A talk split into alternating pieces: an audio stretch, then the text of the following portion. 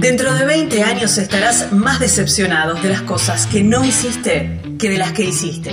Así que desata amarras y navega alejándote de los puertos conocidos. Aprovecha los vientos alisios en tus velas. Explora, soñá, descubrí, viajar. Porque la vida es corta y el mundo es enorme. Si no es ahora, ¿cuándo? Estás escuchando Viajero Frecuente. No importa la pregunta, la respuesta es viajar. Deja que el mundo te sorprenda. Disfruta del camino, no hay prisa en llegar. Y respira en la naturaleza. Viajero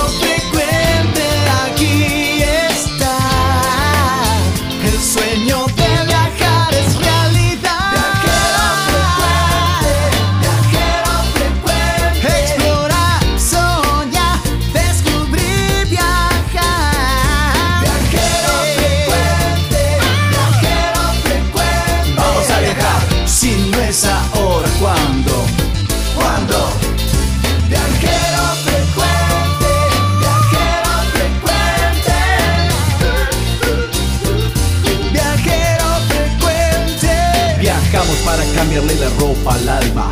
Tienes que tomarlo con calma. Un gran viaje que te entrega al cielo. Siempre comienza con un paso pequeño. A tu sueño, dale, dale vuelo. Y viajero frecuente te dirá que hay de nuevo.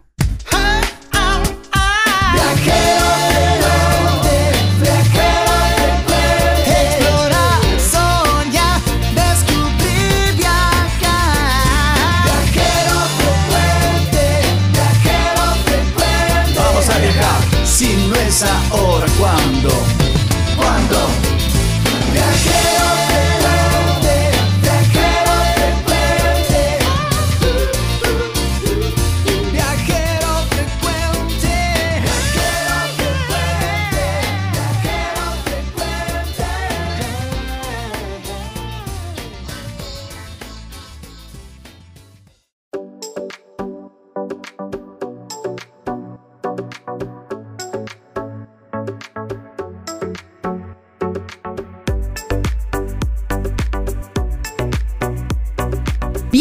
Bienvenidos a Viajero Frecuente Radio, este programa que te lleva a conocer o a recorrer esos lugares preciosos que tenemos en la Argentina.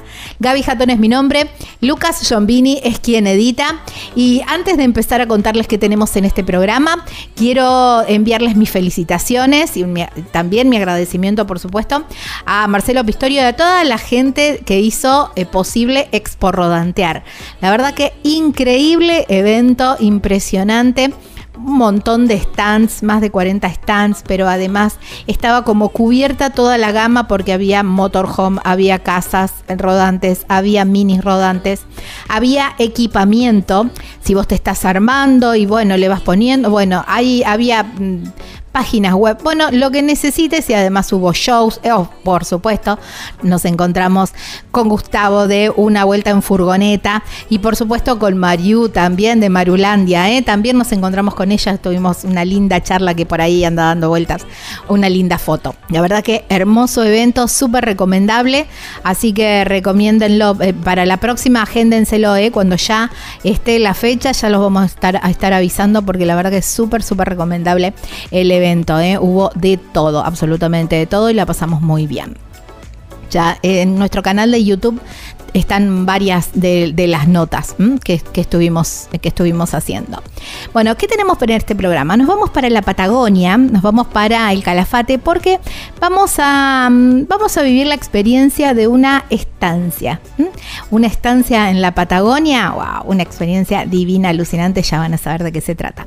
Después Seguimos por el oeste, seguimos en la zona de montañas y volvemos, digo volvemos porque siempre andamos por ahí, a Chilecito, hermosa ciudad, allí en la provincia de La Rioja, que siempre también nos trata, y les mandamos un beso enorme a toda la gente de Chilecito, porque eh, vamos a hablar eh, con la gente de Rutur Viajes, ellos tienen turismo receptivo además de los clásicos, que pueden ser Talampaya, puede ser Ichigualasto, puede ser toda la zona de, por ahí, eh, hacen travesías de montaña, eh, súper interesantes porque no es para gente experimentada, se puede hacer en familia, eh, te dan todo el equipamiento. Bueno, la verdad que es una barbaridad y nos gustó, nos gustó muchísimo la propuesta y por eso se las traemos. ¿eh? Muy, muy interesante.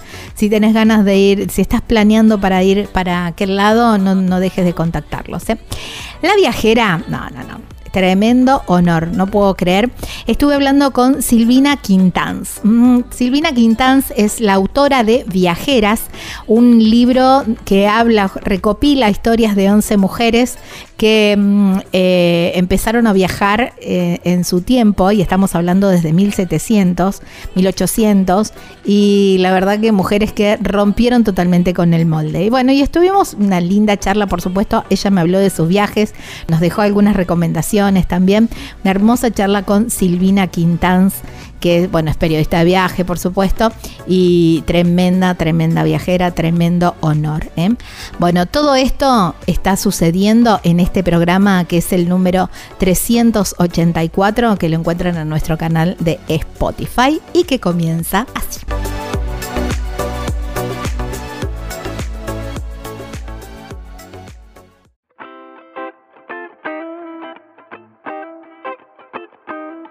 Presta atención con lo que te voy a contar ahora, porque la gente de Complejo Dorado, ahí en Playas Doradas, unas playas espectaculares, divinas, ahí en la provincia de Río Negro.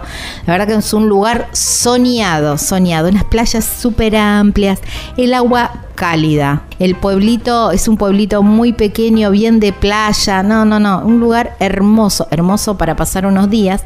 Ellos durante el mes de octubre van a estar eh, recibiendo señas y congelar, atenti, congelar el precio para tus vacaciones 2023-2024. ¿eh? El complejo mm, Golfo Dorados que tiene, son departamentos completamente equipados. ¿eh? Tienen planta alta y planta baja son para 2, 4, 5 y 6 personas con todo lo necesario para pasar unos días espectaculares. ¿Cómo haces para reservar? ¿Por WhatsApp o por llamada telefónica? Al 299 51 16 764. En las redes sociales los encontrás como Golfo Dorado, allí en Playas Doradas, provincia de Río Negro, un lugar espectacular. En este nuevo destino de viajero frecuente,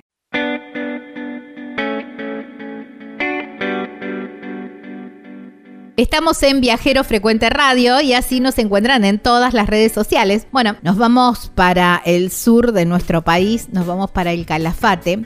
Y bueno, a ver, hay mucho para conocer, mucho para recorrer, los clásicos, los glaciares, la navegación, algún que otro trekking, algo de kayak. Pero yo los invito a una estancia. Una estancia que tienes la posibilidad de ir a un día o también quedarte y vivir toda una experiencia. ¿eh? La, estancia se llama Nivepo Aike y vamos a hablar con Juliana uh, Hasman, que es parte de la familia, ¿eh? de la familia que de, la estancia y ahí allá nos vamos. ¿eh? Hola Juliana, gracias por tu tiempo y bienvenida a Viajero Frecuente. Hola Gaby, muchas gracias a ustedes por, contactarnos. Bueno. Bueno, a ver, eh, además del paraíso donde, donde vivís, donde estás, Juliana, es maravilloso. ¿Cuáles eh, son todas las propuestas que tienen para, para hacer una experiencia de estancia? Una estancia patagónica, ¿no? Sí, un poco como, bueno, vos adelantaste, nosotros somos una, estancia que se dedica a lo que es el turismo rural. Eh, estamos dentro del Parque Nacional Los Glaciares, en la zona sur, y nos dedicamos eh, tanto a la actividad turística como también a la actividad eh, ganadera. Con lo que tiene que ver con la producción ganadera, tenemos ganado vacuno de la raza Hereford, y en lo que es el turismo, bueno, distintas propuestas, pero siempre enfocado a las a las tareas rurales, a la naturaleza y bueno, el, lugar como vos dijiste que, paisajísticamente la verdad que es, hermoso. Em, tenemos una hostería que ofrecemos alojamiento con actividades dentro de la estancia, pensión completa y también la opción de visitarnos por el día en una excursión de día de campo. Mm. Bueno, ¿querés que vamos, vamos por parte, digamos? Eh, la excursión de día de campo, ¿qué es lo que se puede disfrutar? Esto es, por ejemplo, si estás alojado en el Calafate o en cualquier otro lugar o vas de paso y bueno, llegás a la estancia y eh, cuáles son, cuál es la actividad que hacemos en un día. Esta excursión, eh, bueno, nosotros en realidad con todos los servicios de turismo que ofrecemos, trabajamos por temporada. A partir del 15 de septiembre hasta el 15 de mayo, todavía en el invierno no trabajamos por, bueno, cuestiones climáticas, hace bastante frío, nosotros estamos bien pegados a la cordillera, entonces las precipitaciones eh, son mayores por ahí que en la ciudad del Calafate, en donde por suerte se está rompiendo bastante la estacionalidad y, por ejemplo, ir al glaciar Perito Moreno en invierno hoy en día eh, es una opción que antes por ahí no se pensaba. es verdad. Lo que es el la excursión del día de campo es una excursión de mediodía.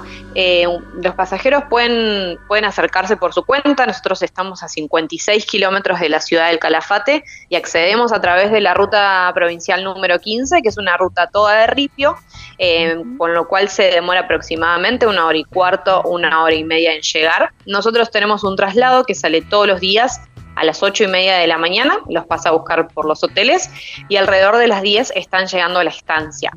Ahí los vamos a recibir en el quincho con un pequeño refuerzo de desayuno, algo caliente para tomar, un café, mate, tortas fritas y mm. budines caseros. Y van a comenzar la visita guiada por lo que es el casco principal de la estancia, siempre acompañados de una persona, un anfitrión del lugar, que les va a comentar un poco acerca de, bueno, de la de la familia fundadora, de mi familia y actual administradora también, de cómo fue la historia de, la reconversión, digamos, a, la primera actividad que tuvo la estancia, que era la ganadera, a empezar a, incluir también el turismo, cómo nos, nos modificó un poco la actividad, la creación del Parque Nacional, porque la, la estancia tiene alrededor de 110 años de, de historia y, fue previa a la creación justamente del Parque Nacional Los Glaciares, entonces eso a nosotros nos, nos modificó todo. Em, después, bueno, van a poder visitar eh, lo que tiene que ver con la parte de los corrales, de los galpones de esquila eh, y ver distintas actividades rurales como el ordeñe de vaca, el arreo de las ovejas, la demostración de esquila, que lo hacemos a tijera como se hacía antiguamente tienen la posibilidad de, optar por, por, hacer una cabalgata o si no una caminata, todo por la costa del lago. Em, el casco de la estancia se ubica en el brazo sur del lago argentino. Em, y bueno, una vez que finalizan todas las actividades afuera, digamos, regresan nuevamente al quincho y para el horario del almuerzo. El almuerzo es asado de cordero a la estaca, tenemos bueno, ensaladas, postre y bebida y terminan alrededor de las 2 de la tarde. Nosotros eh, a quienes van con nuestro traslado les damos más o menos una hora más de libre en caso de que bueno quieran disfrutar del lugar, salir a caminar un poco y a las 3 de la tarde regresa nuestro traslado hacia la ciudad del Calafate.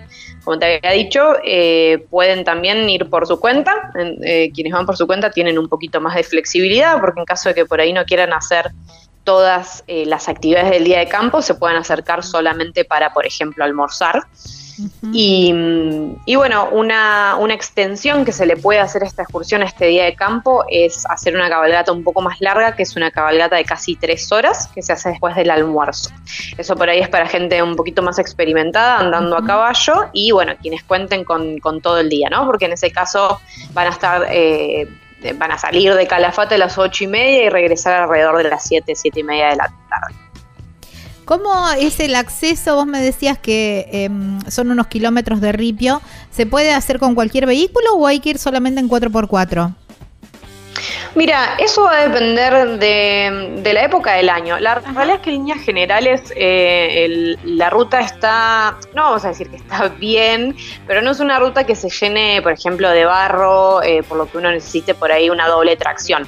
Lo que sí tiene es que como, bueno, estamos en Patagonia y acá hay mucho viento, sobre todo en primavera y verano, eh, se suele hacer como ese serrucho, viste, en el ripio. y por ahí un auto Claro, un auto muy chiquitito por ahí no la va a pasar muy bien, pero para que te des una idea, nuestro traslado es una es una combi, es una Renault Master, eh, que pobrecita se la banca bastante bien, pero no, no, es una 4x4. A ver, si alguien me pregunta si tenés la posibilidad de ir en 4x4, mejor, pero no es que no se pueda llegar, eh, excepto que, haya algún día que haya mucha nieve, por ahí eso sucede a principios de la temporada, por ejemplo, tuvimos un septiembre bastante, bastante nevado. Eh, o ya a, los últimos meses, abril o mayo, pero en líneas generales nosotros no, no tenemos problema eh, en acceder. Sí, hay que ir despacio porque es un, es un camino de ripio, es un camino que tiene la entrada a diferentes estancias, entonces por ahí puede pasar que hayan algún animal. Eh, pero bueno, como te digo, eh, despacito se llega. La verdad que es un camino muy lindo porque de otra forma eh, los que vienen a visitar Calafate no suelen conocer esa parte de ese sector, porque digamos la mayoría toma la ruta 11, que es la ruta asfaltada para llegar hasta, hasta el glaciar Perito Moreno. Esta, esta ruta, la 15, está como si te dijese en paralela a la ruta 11, eh, entonces tiene las vistas como, a mí me gusta un poco más, es como una vista un poco más panorámica, por así decirlo. Wow, qué lindo. Bueno, esa es la excursión de un día. Después decidimos quedarnos. ¿Cuál es la propuesta? Nosotros tenemos una hostería de 10 habitaciones. La hostería eh, fue la primera casa que tuvo la estancia, entonces conserva un poco su, estilo y la arquitectura, digamos, de, las típicas estancias de acá en Patagonia. Obviamente fue, fue reacondicionada. no, son increíbles. Exacto pisos de madera, los, los eh, muebles antiguos. Em, en nuestro caso, hace más o menos unos 15 años, te diría, eh, hicimos una, expansión y agregamos seis habitaciones más. En total tenemos 10 habitaciones eh, y una capacidad máxima de hasta 22 personas. Todas las habitaciones se pueden hacer dobles y dos de ellas se pueden hacer triples.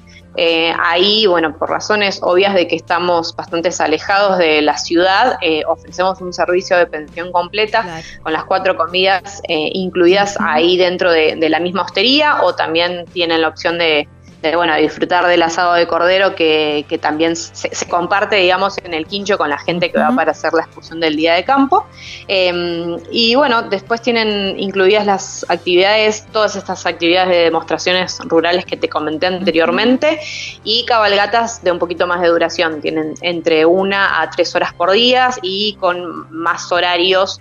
Hay una, una bien temprano en la mañana, otra media de la mañana, o a, la media tarde y otra al finalizar la tarde eh, para que, se hace un poco para ir a buscar las ovejas cuando hay que, bueno que volver a, encerrarlas que es una tarea que se hace todos los días porque estamos dentro de un parque nacional uno de la fauna autóctona, el puma, es uno de los principales depredadores de las ovejas, entonces es un trabajo que se hace diariamente. Se largan a la mañana para que puedan salir a, comer y tipo 7 de la tarde hay que volverlas a, guardar eh, por esto mismo, porque si no, a la noche el puma puede ser desastre. Eh, entonces, eh, con eso se, digamos, se, se hace una pequeña cabalgata y también se pueden ir a, buscar las ovejas, que, también está bueno. Y después tenemos, bueno, varios senderos de mm, caminatas para hacer trekking autoguiado, tienen también eh, bicicletas según el, gusto de cada uno. generalmente recomendamos aproximadamente una estadía de entre dos o tres noches. Algunos pasajeros deciden, en vez de alojarse en Calafate, alojarse con nosotros porque, por ejemplo, si uno alquila un auto, eh, se puede hospedar en, la estancia eh, e ir a hacer las excursiones en el Parque Nacional, a hacer, eh, no sé, las pasarelas del glaciar Perito Moreno o el mini trekking o hacer las navegaciones desde el puerto de Punta Bandera.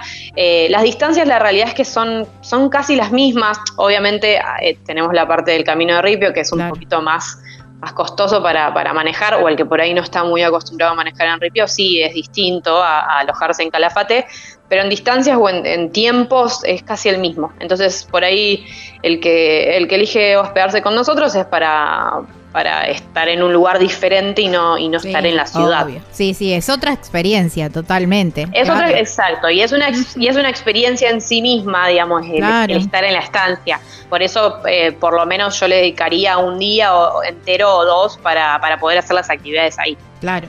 Fuera de aire me comentabas que había otras eh, experiencias un poco más largas. ¿De qué se trata? Sí, tenemos dos programas. Uno es eh, la cabalgata a los glaciares escondidos. Ese es un programa eh, que el programa completo, completo se hace desde el mes de diciembre hasta finales del mes de marzo, por una, cuestión de las condiciones climáticas. Es un programa de cinco días y cuatro noches en el que se combina la primer noche durmiendo en la hostería y a partir del segundo día se comienza em, una cabalgata.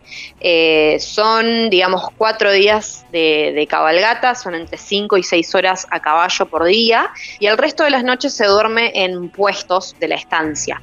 Em, el, primer, el primer puesto al que se accede se llama el puesto de la Rosada y está bien cercano al, paso limítrofe con Chile. Es un puesto que está a 900 metros de altura, por eso empezamos a ofrecerlo a partir de diciembre, eh, porque tal vez, eh, bueno, uno nunca sabe el clima, ¿no? Pero en líneas generales, eh, antes de diciembre te puede llegar a tocar alguna nevada eh, y que sea por ahí el acceso un poquito más complicado. Em, y el resto de las noches se duerme en otro puesto que se llama el puesto de la Laguna 3 de Abril, que queda a 18 kilómetros del casco de la estancia. Esto, esto es, digamos, bien campo adentro, por así decirlo. Eh, es una experiencia mucho más, más rural, más austera, incluso las, las condiciones de los puestos son bien básicas. En uno de los puestos tenemos eh, las, las literas de madera y duermen con, con aislantes y bolsa de dormir. Eh, en otro de los puestos tenemos un poquito más de comodidades porque tenemos mejor acceso para poder, digamos, acondicionarlo, eh, en donde también duermen con, en, cuchetas, pero tenemos colchones. Eh, hay un baño también con, con agua caliente, con lo cual teniendo en cuenta el lugar donde se está, que es el medio de la nada, eh, la verdad que bueno, es, una experiencia que está, está muy buena. Y esta excursión, eh, este programa de cabalgatas también se combina en uno de los días, eh, no, se, no se anda a caballo y se hace otra excursión de esta otra empresa que te conté, que se llama Glaciar Sur. Ellos tienen una segunda navegación que se llama Aventura. Es una, es una excursión que combina navegación y trekking hacia los glaciares más, digamos, al sur del Parque Nacional. Esos glaciares están dentro del, dentro del territorio de la estancia em, y esta empresa, bueno, tiene la concesión de poder hacer este, esta excursión. Nosotros lo que hacemos es combinamos nuestra cabalgata para que ellos con esta navegación los puedan pasar a buscar por nuestro puesto. Eh, los buscan y se, y se unen, digamos, en la última parte de la navegación, hacen todo un trekking de más o menos unas tres horas de ida y tres horas de vuelta y llegan a un lugar, a una laguna con témpanos con tres glaciares, eh, que la verdad es increíble. Contarlo así es medio, no, se entiende mucho, pero es increíble, es una excursión que solamente eh, acceden 14 personas. Claro, eso estaba y pensando. Solo, solo claro, solo Exactamente, solo esta empresa lo, lo, ofrece, entonces no es que van a haber más, más personas. Eh, se llega hasta el punto, imagínate que del otro lado de esos glaciares están las Torres del Paine, mm. eh, es bien, bien, bien al sur, y bueno, nuestro, nuestro programa de cabalgatas termina, digamos, al otro día, que vuelven cabalgando desde el puesto de la laguna hasta el casco de la estancia. Llegan para el, para el almuerzo, para, con el asado de cordero en el quincho, y después está armado para que puedan tomar nuestro traslado que vuelve a Calafate a las 3 de la tarde. Si tuvieses que elegir uno de los programas, eh, ¿cuál elegirías? Eh, la cabalgata de glaciares escondidos, sin, sin lugar a dudas. sí, ¿no? Qué lindo. Sí. la verdad que eh, ibas contando y yo me iba imaginando casi como en una película del lejano oeste, ¿no? También en, esos lugares paradisíacos. Y, un poco también eh, el, volver a, lo rústico que uno después aprovecha, digamos, valora cuando llega de, nuevo a la civilización, entre comillas, dice, wow, viste el valor de una canilla con agua caliente. Te cuento una pequeña anécdota. Yo, a ver, conocía estos lugares, pero no había hecho nunca, hasta hace tres años, la excursión en excursión, digamos, ¿no? Como, como se vende tal cual. Claro. Y bueno, y me, me sumé a una que eh, la fecha fue alrededor del 8 de marzo del 2020. antes de irme. Ah, antes de pandemia. Claro, antes de irme, eh, se empezaba a hablar, viste, coronavirus, acá, allá. Estuve con unas chicas que eran de Estados Unidos y mientras estuvimos en la cabalgata, eh, viste, les preguntaba cómo, cómo era en su casa, si, ya tenían casos, todo como muy lejano. Eh, estuvimos cuatro días enteros totalmente desconectados porque es de los pocos lugares en los, los que no hay señal de celular de ningún tipo. Em, y claro, viste, nos fuimos de una forma y volvimos. Se te había cambiado el mundo. Básicamente se te había cambiado el mundo en cuatro días. Y fue como, ay, ¿por qué? Me hubiese quedado. Pero sí, sí, una desconexión total, realmente. divino, sí, sí, tal cual. Es desconectarte del resto del mundo y conectar con la naturaleza, ¿no? Qué, qué increíble. totalmente. Toda esa experiencia. Juliana, la verdad que me encantó agradecerte muchísimo, muchísimo por tu tiempo. No, a vos, muchísimas gracias por, por, bueno, por la invitación y el contacto. Bueno, te mando un abrazo grande. Otro más para vos. Bueno, chau, chau. Chau, chau. Qué paraíso, ¿eh? Qué lugar, por favor. Estábamos hablando con Juliana Hansma. Ella es de la estancia Nivepo Aike, allí en el, Calafate, el Calafate, provincia de Santa Cruz, aquí en la Patagonia Argentina. Estás escuchando Viajero Frecuente. Encontranos en Facebook como Viajero Frecuente Radio, en Twitter arroba Viajero Radio, en Instagram Viajero Frecuente Radio. Vamos a viajar, si no es ahora, ¿cuándo? ¿Cuándo?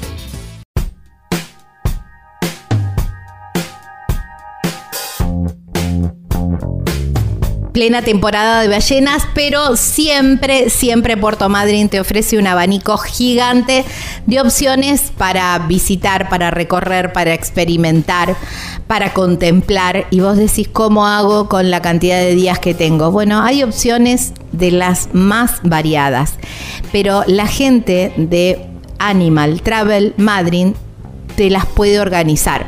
Si vos sos de los que te gusta hacer todo, ellos te organizan los horarios. Si vos querés ir más tranqui y decir, ¿sabes qué? Quiero un, un turismo slow, también tienen esas opciones tienen toda una variedad impresionante, pero además el conocimiento para saber asesorarte para que vos tengas una experiencia maravillosa de Puerto Madryn. Animal Travel Madryn, así es la empresa, así los encontrás en las redes sociales, Animal Travel Madryn hay un teléfono para contactarse. Mandas un WhatsApp o llamás al 280 70 19. En Facebook los encontrás como Animal Travel Madrid, lo mismo que en Instagram. Y la página web es www.animaltravel.com.ar, allí en Puerto Madryn, provincia de Chubut.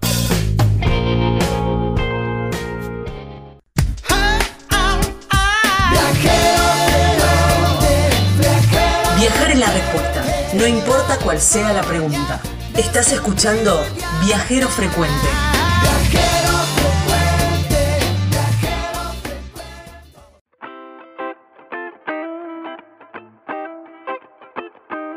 En un ratito te voy a estar hablando de las diferentes propuestas que tiene la gente de Rutur Viajes allí en Chilecito, en la provincia de La Rioja, porque la verdad que son experiencias pura y exclusivamente para disfrutar de la naturaleza. Ya te voy a estar contando, pero la verdad que es maravilloso porque tenés trekking, astroturismo. Bueno, ya vamos a hablar con Mario de, todo eso. ¿Cómo te contactás con la gente?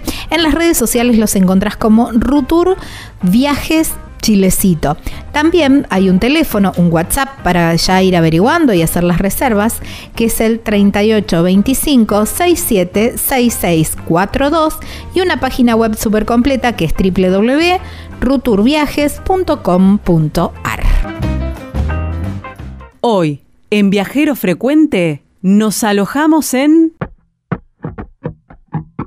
Estamos en Viajero Frecuente Radio. De esta manera nos encuentran en las redes sociales. Bueno, hablando de viajes y siempre FIT, me, la Feria Internacional de Turismo, eh, me, hace encontrar con, amigos de diferentes partes. A veces les ponen también, le ponemos rostro a esas eh, voces que, hablamos durante todo el año y, y bueno, nos encontramos ahí personalmente. Este fue el caso de Mario Andrada, que él es, em, él es de Chilecito, es de Rutur Viajes, y la verdad que, bueno, tiene unas propuestas súper interesantes, y me dice, no, Gaby, no sabés ahora, después de post pandemia, todos los programas que agregamos que están buenísimos, digo, bueno, vamos a hacer nota, y la verdad que algo estuve mirando, algo me estuvo contando, y súper interesante.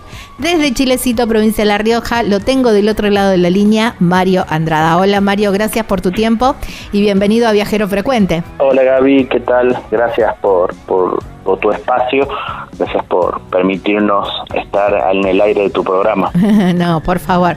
Bueno, hermosa ciudad le mando un beso enorme también a toda la audiencia de, de la 1013 ahí en, Chilecito, que cuando estuve, impresionante, estuve en la radio, la cantidad de mensajes que recibimos ahí, que recibí eh, en el estudio mientras yo estaba, de tanto cariño, les mando un abrazo enorme y también, bueno, gente que se vino hasta el estudio, bueno, la verdad que la pasé muy bien eh, y bueno, Daniel y Adriana son divinos también, ahí la gente de la 1013, abrazo enorme.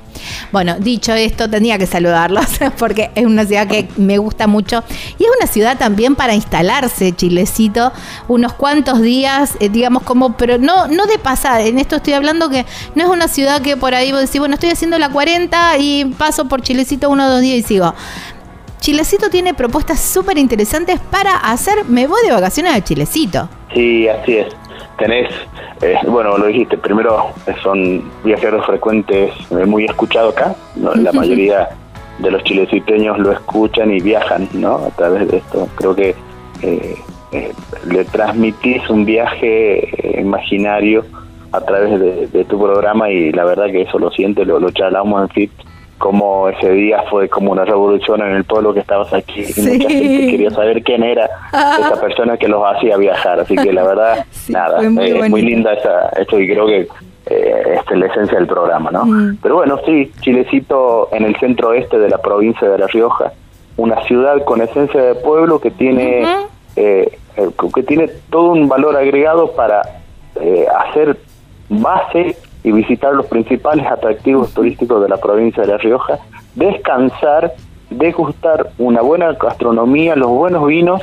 caminar, visitar la montaña y eh, experimentar esto de, la del nuevo turismo que es el turismo de naturaleza, el contacto mismo con la naturaleza, ¿no? Entonces creo que hoy a lo largo de la 40 es una de las ciudades privilegiadas por la accesibilidad, la conectividad, los servicios y bueno y acá estamos ávidos de, que nos visiten. tal cual. Bueno, y ustedes con Rutur también han ido por ese camino, ¿no? Por ese, por el mundo, por el, digamos, el turismo alternativo, pero para todo el mundo también, ¿no? No es que decir, bueno, a ver, hagamos una experiencia de montaña pura y exclusivamente para gente que hace montañismo o que está súper entrenada. Ustedes han armado de tal manera los, programas que, bueno, cualquier persona puede, eh, puede hacerlos, puede incorporarse en estos grupos y tener una experiencia de montaña sin necesidad, a ver, de, estar súper entrenado o de haber ido equipado, qué sé yo, a, decir, bueno, un recorrido en bicicleta, pero no traje la bicicleta. Bueno, ustedes también la proveen. Digamos que como que han armado todo eso. Sí, tal cual eh, tal cual, es pensado más que todo para esa persona que no, hay, no hay, como que no hay mucha información dando vuelta de, qué y cómo.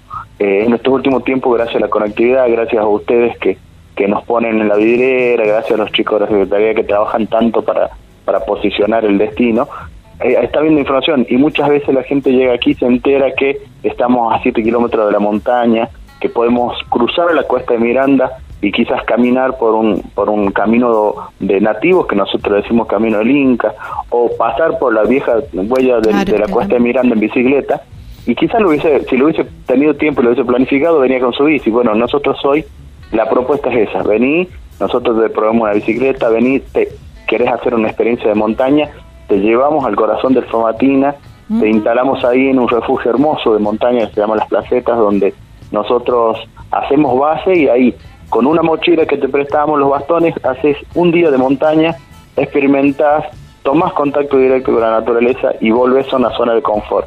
Eh, entonces la idea, la propuesta para esta temporada primavera-verano es hacer el, del turismo de naturaleza y interpretando la naturaleza propiamente dicha. Entonces a la noche miramos el cielo, que son hermosos, con cielos muy diáfanos, muy limpios, a donde interpretamos lo que está pasando en ese momento. Caminamos por las sendas del Famatina. El Famatina es una sierra que tiene 6.000 metros de altura, entonces la convierte en la sierra continental más alta del mundo, a donde de repente puede estar a 6.000 metros de altura o caminando a los 1.200 metros de altura por una huella centenaria de un monumento histórico nacional que se llama Cable Carril, a donde después de una hora, hora y media de caminata llegas a una estación que perteneció a ese monumento histórico, que pertenece al monumento histórico nacional Cable Carril, podés dormir en esa estación, podés eh, subirte en una bicicleta y cruzar de un lado a otro en la montaña, que son pueblos de montaña muy lindos, que al estar con una diferencia de altura producen otros cultivos que no se ven acá, como la nuez, el almendro, los membrillos, los duraznos. Pasas ríos de montaña que caprichosamente empiezan desde el deshielo de Famatina y pasan, por ejemplo, por una cuenca donde hay ocre, un mineral de color amarillo, y cruzas ahí, entonces cruzas con la bicicleta por ahí, pasas caminando por ahí, entonces eh, la propuesta es muy linda, las noches de Chilecito para mm. hacer actividades al aire libre son muy lindas en la primavera y el verano. Entonces nuestra propuesta viene para ahí, para la familia que se anime a estas nuevas propuestas, a estos nuevos conceptos del turismo, del turismo de naturaleza, del cuidado a la naturaleza, y bueno, y ahí estamos nosotros trabajando fuerte en eso para también darle una identidad a nuestros productos y al destino chilecito, ¿no? Hablabas de estas propuestas increíbles y cada una de, los, de, las cosas que ibas comentando es así tal cual, ¿no? El Famatina tan, tan imponente, tan hermoso y, todos esos, esos, caminos, esos senderos, el, camino del Inca. Y, y, comentaste algo de las familias también. ¿Esto se puede hacer con eh, en familia, digamos, con chicos? ¿A partir de qué edad más o menos? Y los chicos a partir de los 5 años ya pueden hacer esta actividad eh, nosotros lo, tenemos los programas preparados para eso. Dependiendo de, la edad también es el lugar donde vamos. Creemos que hoy la tecnología nos ha llevado un montón de cosas favorables, pero también nos ha sacado por ahí de esos espacios tan lindos que son el compartir experiencias en familia. Entonces, la propuesta es venir, dejamos un ratito el celular y agarramos una brújula, hacemos, dibujamos un circuito, leemos lo que está en, la guía de, interpretación, o, eh, tomamos el aroma de, los, de las plantas del lugar, eh, buscamos e identificamos senderos, entonces hay toda una, una tarea interpretativa con la familia, eh, que, trabajando en conjunto, o de repente una búsqueda del tesoro en medio de la montaña. ¡Wow, qué lindo! trabajando, armando la carpa, preparando el fuego, mirando las estrellas, es todo una, una experiencia nueva que quizás eh, se había descuidado en este tiempo, pero nosotros la, la, queremos recuperar y creemos que es una alternativa muy linda para compartir en familia. Sí, ni hablar, ni hablar. Sentirse, a ver, ahora que está en la película y unos Indiana Jones, ¿eh? De, eh, y con, explorando y tratando de, encontrar lugares y todo eso, qué divino. Em, hablaba, pensaba eh, también en la parte del equipamiento, digamos, por más que uno eh, no, no tenga todo, porque hablábamos de no, no llevas bicicleta, no llevas, pero a ver, ¿qué necesitamos? Si alguna zapatilla de trekking o, o con alguna buena zapatilla, un buen calzado alcanza? Contame un poquitito de eso. Sí, queda una, una buena zapatilla de trekking eh, y, ropa cómoda, un pantalón cargo común y una campera de abrigo está bien. Después los bastones, la mochila, la bicicleta, la carpa, el equipo de montaña mismo te lo proveemos nosotros. Entonces no hace falta que vengas con todo eso, pero ya con una zapatilla que normalmente pones en la, en la valija cuando sales de vacaciones. No hay que comprarse zapatilla nueva. No, no hace falta, no hace falta, no hace falta tampoco ningún tipo de calzado ni ropa técnica, no es nada de eso, sino que eh, estar, estar cómodo, lo más cómodo posible, eh, pensando en eso, un, sombrerito para el sol, el protector solar que siempre está en la mochila cuando salgo de vacaciones, los anteojos de sol que siempre los tengo. O sea, no, no, no es necesario pensar que ahora le tengo que agregar a, a mi gastos de vacaciones un, un par de zapatillas técnicas, una mochila técnica o bastones. Todo eso te lo probemos nosotros, vos venís con tu calzado cómodo, teniendo en cuenta que vas a, estar por caminos quizás no convencionales nada más, y todo lo demás te lo probemos nosotros. Mm, buenísimo. Hablabas de una campera de abrigo. Más o menos por allá arriba, eh, ¿baja mucho la temperatura ahora en el verano también? Y podemos, podemos pensar que tenemos una, una noche de de 8 o 9 grados, ah, pero en refugios de montaña, lo cual ah, adentro estamos cómodos. No, no es que estás en 18 bajo cero, nada que ver. Entonces, y después cuando salimos, cuando salimos a la, a la montaña, cuando nos, nos vamos a hacer la actividad, al estar haciendo actividad entramos en calor, entonces, y después volvemos y un rico chocolate caliente en el refugio y ya estamos listos para dormir. Claro, sí, aparte, eh, además de la actividad física, el, sol que, que bueno, que, que, hace lo suyo también y, tienen ahí un clima tan bonito siempre que no, no, digamos, en el día no, se pasa ni frío ni calor. La verdad que es súper agradable el clima que tienen ustedes ahí en Chilecito. Me quedaba la duda por, por la noche en la montaña porque es algo que todavía tengo pendiente, así que una buena excusa para, para ir a, Chilecito.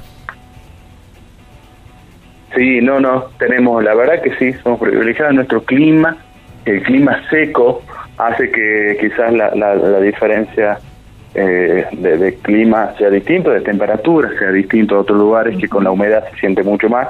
Aquí no, e incluso el mismo calor de, la siesta, uno a la sombra de un árbol, al lado de un río con un, vientito agradable que siempre existe, se pasan las horas de calor y las noches son muy agradables porque se, pues, se llevan muy bien y hasta hace recuperar la temperatura para, para estar tranquilo durante, el, durante la noche. Tal cual. Bueno, los paisajes son increíbles, toda esa zona. Eh, ¿Eso qué es? ¿Cordillera ya o precordillera? ¿Dónde está el.? Sabes, Gaby, que, que Famatina es Sierra Pampeana. No, perdón, es Sierra. Ah, no es, Perdón, no es, ni, no es ni Sierra Pampeana, no es cordillera ni precordillera. la formación Famatina. la formación Famatina tiene una particularidad, es que es solo Famatina, por eso eh, tiene toda una, una explicación geológica, pero Normalmente las sierras no superan los 4.000 metros de altura. En este caso, Famatina, al existir antes de la cordillera de los Andes, la presión de los Andes chocó contra el Famatina y lo dejó de tener 4.000 metros a llevar a tener 6.000 metros de altura. Por eso hoy esa montaña es la sierra continental más alta del mundo.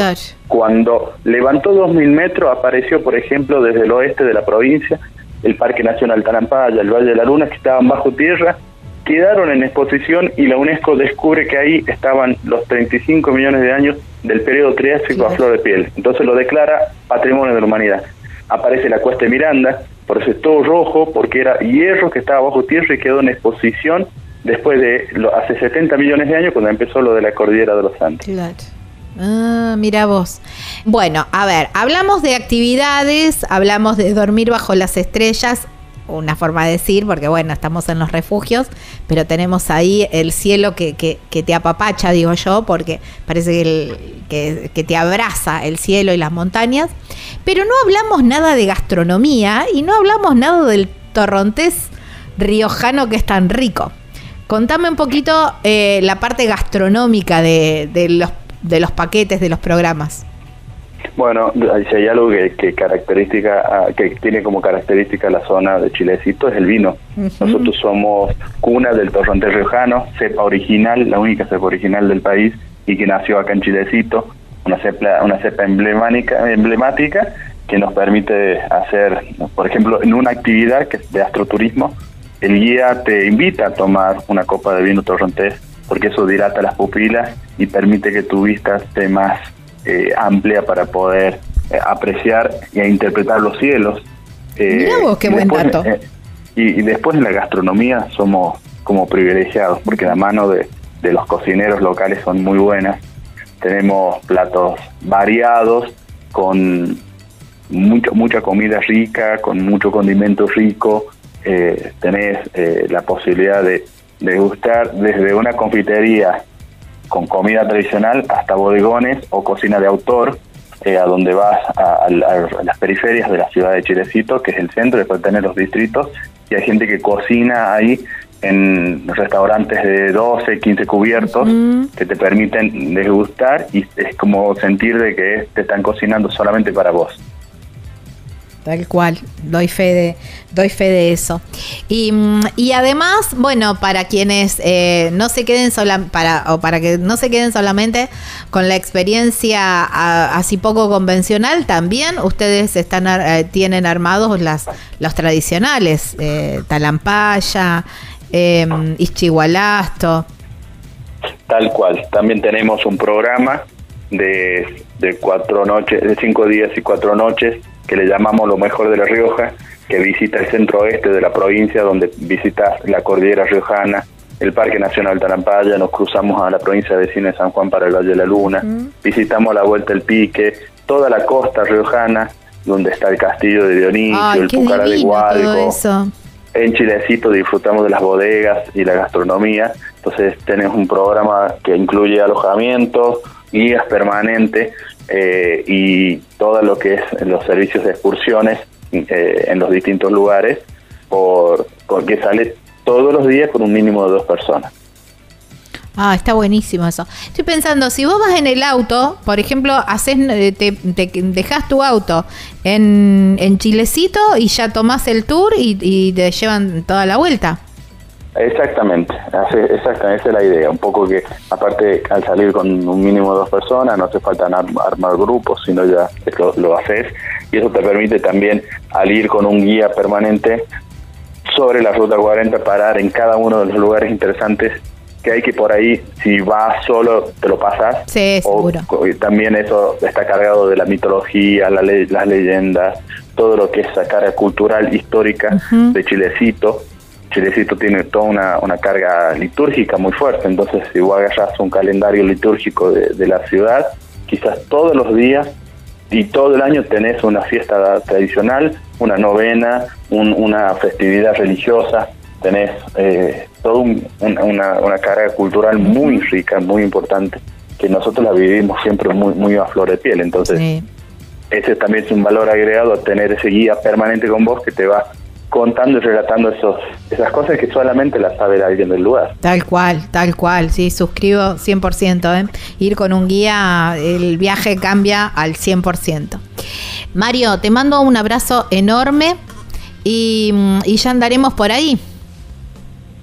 Bueno, Gaby, gracias, gracias por permitirnos, yo siempre te lo digo y, se lo decía, te lo decía en fin, para los que somos del interior del interior, y que soñamos con vivir esta hermosa actividad, eh, estos puentes que haces con, con, el, con el oyente, esta posibilidad de, personalizar al turismo, de ponerle nombre y apellido a los productos, eh, nos adelanta un montón de cosas y nos pone eh, en la góndola permanentemente. Decir, nada, creo que es un nada, es algo invalorable para nosotros que alguien se ocupe de con esta cantidad de audiencia tomar su tiempo de aire para que nosotros podamos contar y decirle a todo el mundo que lo estamos esperando. Así que obviamente te esperamos, nos encanta que nos visites porque también de esa manera vos podés vivenciar y transmitir a toda tu audiencia en primera persona qué es lo que siente el turista o qué va a sentir y qué va a vivir cuando venga a visitarnos. Sí, bueno, muchísimas gracias. La verdad que el trabajo lo hacen ustedes,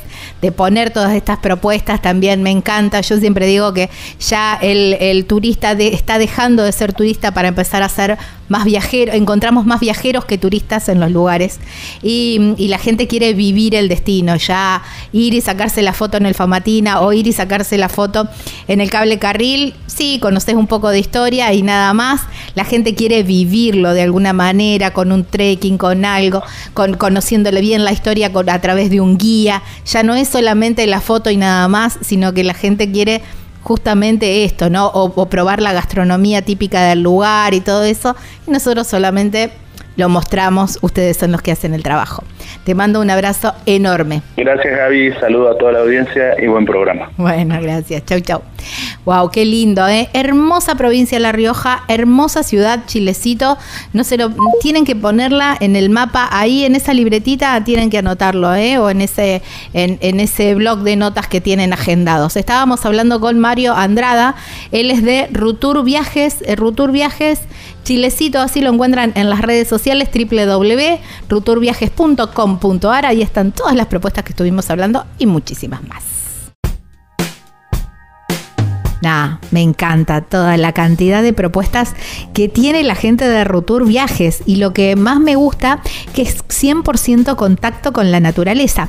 Tenés los clásicos, por supuesto, si es tu primera vez en la zona y querés conocer hacer los clásicos, por supuesto los tenés, pero fíjate, estas experiencias en la montaña, hacer astroturismo, hacer un trekking, combinarlo con otra cosa, con la bicicleta y todo lo proveen. No es que vos tenés que ir con el auto súper cargado con un montón de cosas para hacer, a lo mejor un día de, de, bicicleta. No, no, ellos se encargan de todo y ni hablar de dormir en esos domos. No, no, por favor, ya quiero hacer todas y cada una de las experiencias que propone Mario. ¿eh? ¿Cómo se contactan? Rutur Viajes Chilecito. Así lo encuentran en las redes sociales, por supuesto. Hay un teléfono, un WhatsApp que es el 3825 676642 y una página web súper completa donde van a tener todos los enlaces también, que es www.ruturviajes.com.ar, allí en Chilecito, provincia de La Rioja, aquí en la República Argentina. Estás escuchando Viajero Frecuente. Viajero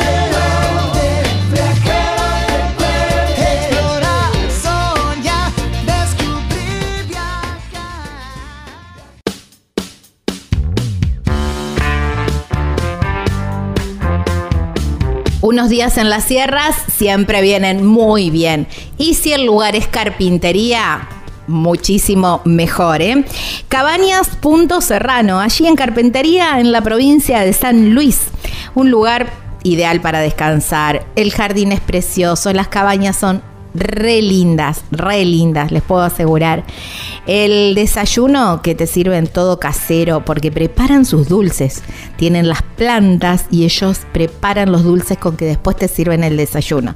No, no, un lugar soñado. Aparte, el entorno maravilloso, maravilloso. Cabañas.serrano. Por supuesto, atendidas por Roberto y Karina, que van a hacer que tus días sean hermosos y te van a saber asesorar también de todos los lugares que hay para visitar ahí. Están a solo 5 minutos de Merlo, muy muy cerquita de la ciudad de Merlo, allí en San Luis. ¿Cómo los encontrás? Los podés, eh, le podés llamar o mandar un, un WhatsApp al 11 45 63 6805. Punto Serrano Carpintería, lo encontrás así en las redes sociales y también hay una página web que es www.serrano.com.ar, allí en Carpintería, provincia de San Luis.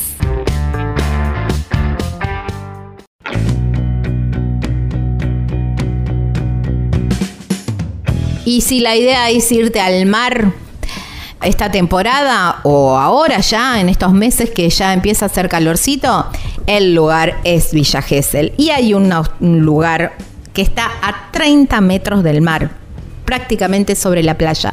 Pero además tiene la piscina, entonces tenés lo mejor de los dos mundos y es la hostería Las Muticias, que además te sirven unos desayunos increíbles.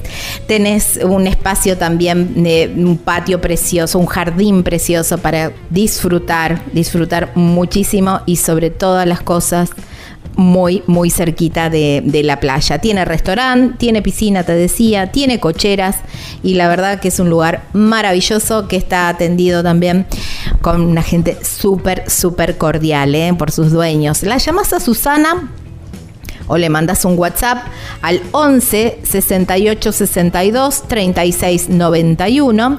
En las redes sociales los encontrás como Hostería Las Muticias y la página web donde vas a encontrar toda la información. Y atendí porque ya están tomando reservas es www.lasmuticias.com.ar allí en Villa Gesell, Costa Atlántica, Argentina.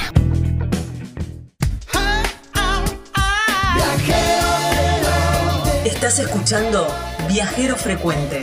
Encontranos en Facebook como Viajero Frecuente Radio, en Twitter arroba Viajero Radio, en Instagram Viajero Frecuente Radio.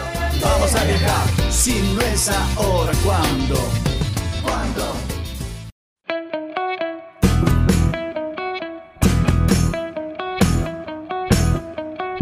Estamos en Viajero Frecuente Radio. De esta manera nos encuentran en todas las redes sociales y por supuesto en las plataformas donde pueden volver a escuchar este, este programa o la nota. Saben que como formato de podcast, nos encuentran como Viajero Frecuente Radio en Spotify y cualquier otra plataforma que salen los podcasts y también en YouTube como formato de video nos encuentran como Viajero Frecuente Radio. Ese es, ese es nuestro canal que se agradece si se suscriben y ponen un me gusta y todo eso que es una manera también de apoyar a, nuestro proyecto. 3400 52 46 40 es el teléfono, el WhatsApp más 549 si no estás en la Argentina. Bueno, bloque viajero y mm, este va a ser un bloque muy casi diría ecléctico, porque vamos a hablar con, alguien que es muy viajera, pero además ella es periodista, es especializada también, entre otras cosas, es muy grosa, es muy grosa, estoy muy nerviosa, debo decirlo. Em, especialista también en viajes, pero también escribió un libro sobre mujeres viajeras que me atrapó. Y bueno, vamos a hablar con Silvina Quintans, que la tengo del otro lado de la línea y se agradece muchísimo. Hola Silvina, gracias por tu tiempo. Hola Gaby, bueno, muchas gracias a vos por la, por la presentación y por el interés en, la nota. Muchas gracias. No, por favor, por favor. Estás en un programa que escucho siempre, que es el de Fernando Bravo, en Radio Continental, y siempre te lo decía fuera de aire y lo debo decir también en la nota, que me encantan siempre tus aportes, además de, las columnas de viajes, eh, tus aportes eh, de interés general que siempre son geniales. Así que... Me encanta, te lo quería decir. Em, Silvina, bueno, a ver, ¿por dónde empiezo? El libro se llama Viajeras y, habla eh, un poco de una recopilación de, de 11 mujeres que, mm, no sé si cambiaron el mundo, pero eh, sí empezaron a abrir esos caminos en tiempos donde eh, ya viajar era, era solamente para aventureros y, mujeres, a ver, eh, impensado. Sí, absolutamente, sí. El libro eh, habla de 11 historias, como decías vos, que están repartidas en 10 capítulos, eh, que son mujeres que viajaron entre los siglos XVIII y mediados del siglo XX.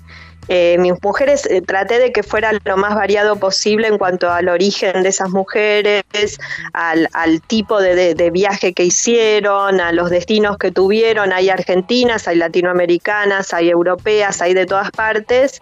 Eh, y, es como vos decías, ¿no? En una época, siglo XVIII, XIX, en la que muy poca gente viajaba y salía de su pueblo, acá a mí me llamó mucho la atención encontrar historias de mujeres viajeras, porque eh, era algo, son relatos que estaban bastante invisibilizados. Entonces yo traté de, rescatar un poco de esas historias que fueron, que las fui investigando y fueron apareciendo de a poco durante la pandemia. Lo, había, lo leí, o sí, creo que lo leí, que contabas que mm, hubo aportes de oyentes también. Sí, vos sabés que sí, hay dos de las historias del libro que las sumaron los oyentes, porque eh, yo empecé a contar las historias durante la pandemia, ¿no? Eh, había, yo participaba en un, en un programa que era los domingos en la FM de Radio Continental, que conducía Germán Caballero, y ahí tenía una columna exclusivamente de viajes. Y estalla la pandemia en 2020 y empecé a pensar, bueno, ¿qué hago yo con la columna de viajes cuando no se puede viajar, digamos, ¿no? Eh, por dos motivos. Primero porque, bueno, porque porque yo no podía viajar, ni nadie que estaba escuchando podía viajar, pero además porque me parecía que en ese momento en el que había una cuestión de vida o muerte, viste, de, de, bueno, los primeros momentos de la pandemia que eran realmente muy... Eh, casi te diría distópicos, muy, muy, estábamos todos muy asustados y sin salir de nuestras casas, hablar de viajes parecía una frivolidad, ¿no? Y, y claro, viste, al principio dije, bueno, pero yo puedo hablar de esto en un momento como este, donde la gente está con miedo de enfermarse, con, lamentando la pérdida de familiares, o sea, en un momento realmente muy difícil de toda la humanidad. Era como, como, como estar fuera de foco, ¿no? Hablar de algo que estaba tan ligado al placer y a la vida, ¿no? Y, y después dije, no, en realidad es muy importante conectarse con esto, ¿no? Con, con, cosas placenteras. La gente necesitaba eso, salir del encierro aunque fuera a través de los relatos, ¿no? Entonces empecé a buscar relatos de viajes, sobre todo en, yo tengo muchos libros de viajes en mi casa. Y ahí empecé a focalizar, eh, eh, contaba historias de, hombres, de mujeres, relatos eh, distintos, pero ahí también empecé a encontrar muchos relatos de mujeres viajeras. Y, bueno, me pareció que era un tema interesante y muy poco explorado.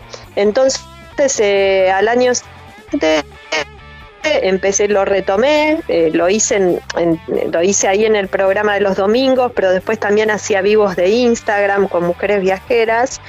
Y al año siguiente lo retomé primero para la revista Lugares para el Día de la Mujer, que propuse biografías, eh, al ser algunas de estas biografías, y después lo empecé a hacer en la radio eh, con el programa de Fernando, lo hicimos durante 20 programas, 25 historias llegué a contar al aire, una por semana, eh, y, y, bueno, y durante ese momento sí se sumaron muchos los oyentes y me mandaron varias historias, y dos de esas historias que mandaron los oyentes, eh, forman ahora parte, parte del libro, ¿no? Una que es la historia de Ana Becker, de una mujer eh, que fue de Argentina, desde Buenos Aires hasta Ottawa, Canadá, a caballo, una argentina, que es una historia prácticamente desconocida. Ella lo hizo en 1950 y esta historia me la trajo eh, Telmo Fabián Gómez, que era un oyente de la radio, que me acercó el libro de, de, Ana Becker, que estaba agotado, me lo acercó a la puerta de la radio y yo después me basé en ese libro para contar la historia.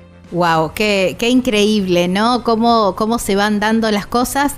Y mm, quién diría, después de, tanto tiempo, que estas, estas historias volvieron a la luz y siempre terminan siendo muy inspiradoras porque eh, si hay alguien, yo siempre digo también acá en el programa, cuando, cuando mostramos historias tan diferentes y nosotros siempre tratamos de demostrar que no es necesario tener un millón de dólares para, para viajar, sino que proponérselo y después eh, cada uno va encontrando su, su, camino y su manera de viajar, porque hay tantos viajeros como personas en el mundo, siempre digo, ¿no? Estas mujeres eh, que, mm, que, bueno, en su momento alguien a lo mejor que empiece a leer el libro diga, che, pará, si esta mujer se animó a ir a caballo eh, hasta, hasta Canadá, ¿por qué yo no voy a poder, no sé, recorrer Argentina? que es mi país y, no, necesito otra cosa, ¿no? Eh, y imagino que debe, debe va a despertar también todo ese tipo de, historias. ¿Te llega algo de eso, eh, de, lectores ahora? Sí, sí, vos sabés que eh, sí, me llega. Me llega, em, hay una historia muy linda que es de una señora que es oyente del programa eh, yo hice una presentación del libro en abril en, en Daín Usina Cultural. Bueno, cuando entré estaba esta señora sentada esperando eh, y estuve, bueno, conversando con ella. Era una oyente del programa que había venido. Eh, bueno, finalmente ella me dijo que nunca se había animado a viajar eh, que, y que bueno, que sus hijos le querían regalar un viaje para ir a conocer la tierra de sus abuelos en Italia, pero que no se había animado a hacerlo. Y después de leer, después de varios meses, me escribió por Instagram y me puso que eh, estaba embarcando con mi libro, que la había, eh, la había animado, digamos, a, hacer ese viaje que había postergado toda su vida, ¿no? Pero yo digo que, en realidad eh, las historias del libro, más allá de lo que es el viaje en sí, lo que vos decías, ¿no? Para viajar no hace falta tampoco irse a dar la vuelta al mundo. Yo creo que el viaje también tiene un sentido más metafórico, ¿no? E, el viaje es vencer los propios límites. Entonces, en ese sentido, creo que el, el libro te puede animar a viajar y también te puede animar a hacer cosas que que habías postergado o que no te animás a hacer, ¿no? Desde, no sé, puede ser escribir, hacer cualquier cosa, digo, ¿no? Pero yo creo que las historias de estas mujeres que vencieron tantas adversidades, tantos prejuicios, eh, tantos, eh, eh, ese lugar, digamos, en el que estaban colocadas las mujeres en ese momento, romper ese estereotipo, me parece que de alguna manera inspira para muchas otras cosas, además del viaje. Sí, tal cual, porque en definitiva el emprendedor un viaje es cumplir un sueño. Y, mm. y, a partir de ahí, bueno, cada uno pone, pone su propio sueño. Yo siempre, nosotros también acá en el programa siempre lo decimos, que es inspirar también a, animarse. Hay una parte de, mm, del libro, eh, que creo que es la introducción, cuando eh, vos empezás a hablar eh, de, alguien que se embarca, parate que no me acuerdo bien, pero mm, que, se embarca y llega hasta Londres. Ah, la, que, quien desafió el viajar en 72 días. Nelly Bly. Em, y empezaste a describir esos sentimientos del temor, el que, el que iba a pasar, el desprenderse de la vida que conocía para con, empezar una vida que, que, bueno, que no tenía idea de lo que iba a ser. Eh, y eso eh, llena de emociones, pero llena de miedos también. Y, lo trasladaba también a que hoy también nos pasa a nosotros eso, que salir de la zona de confort son exactamente esos mismos sentimientos de, hace dos siglos atrás, ¿no? Mm.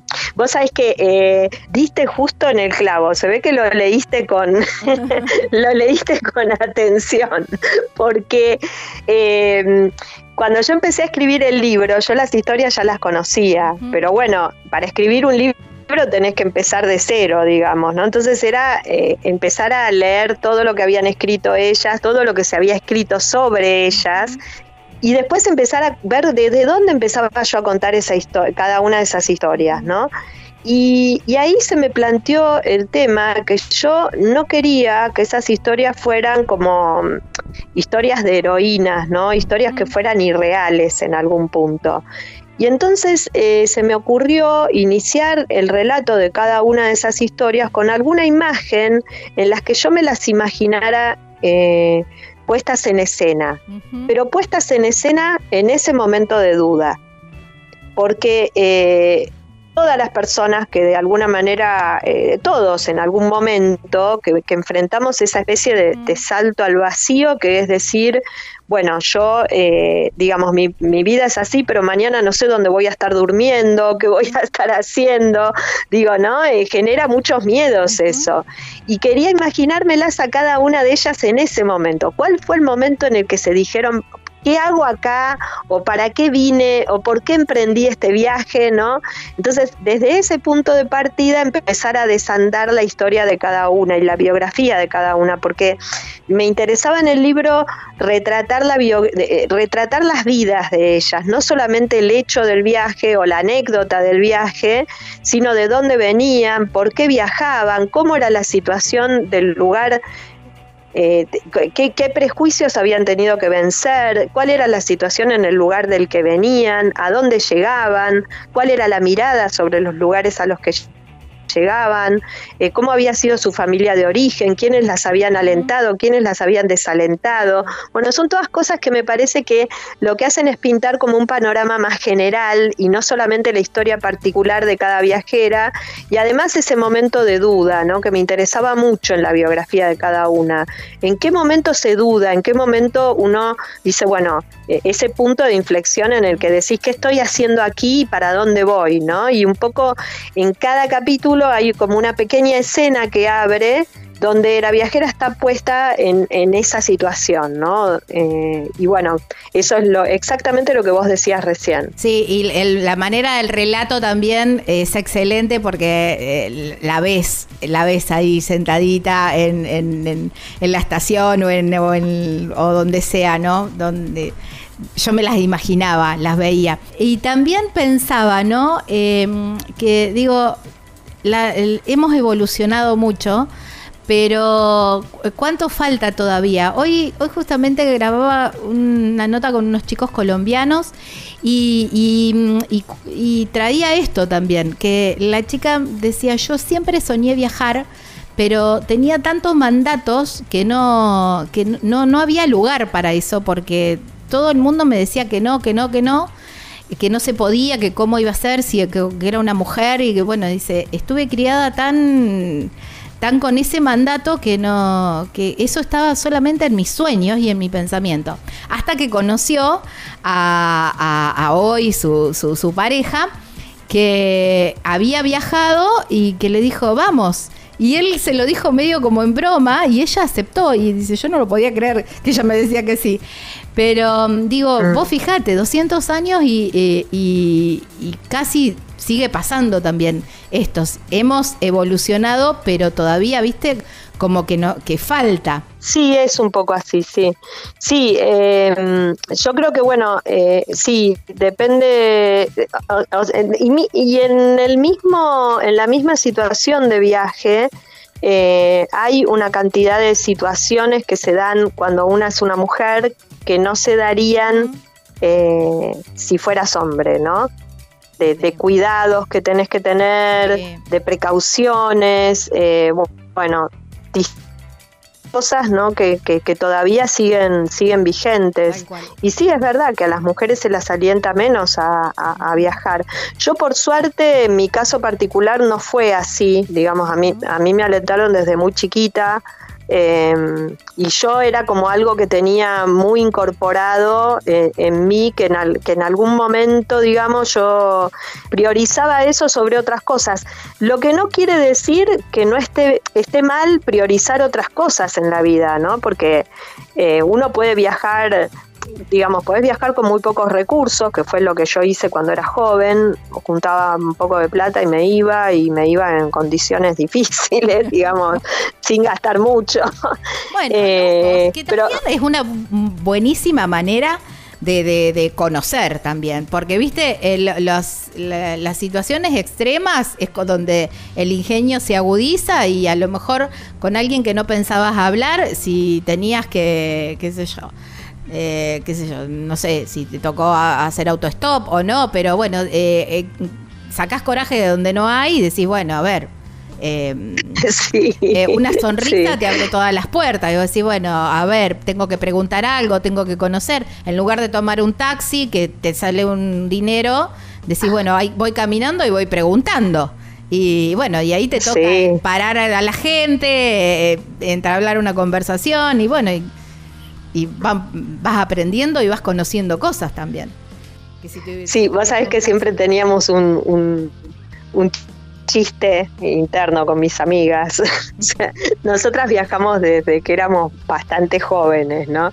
Y bueno, tuvimos como un viaje iniciático en el que nos fuimos eh, un año afuera, trabajamos, estudiamos, fuimos juntando plata, seguíamos juntando y viajábamos un poco más, bueno, todo así, ¿no?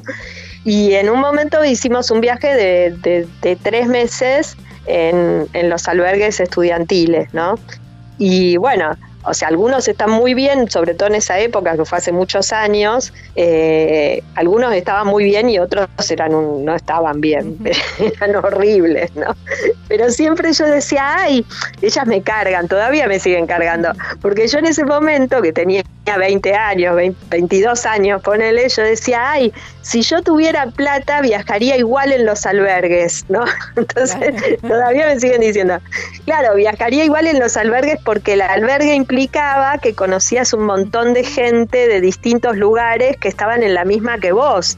Entonces vos hoy querías ir, no sé, a visitar algún lugar y siempre se prendían otros que no conocías, que los conocías ahí, ¿viste? Y entonces se genera una dinámica que no hay cuando uno viaja con otros recursos. Eh, pero bueno, siempre me, recuerdan, che, yo si tuviera plata viajaría por albergue.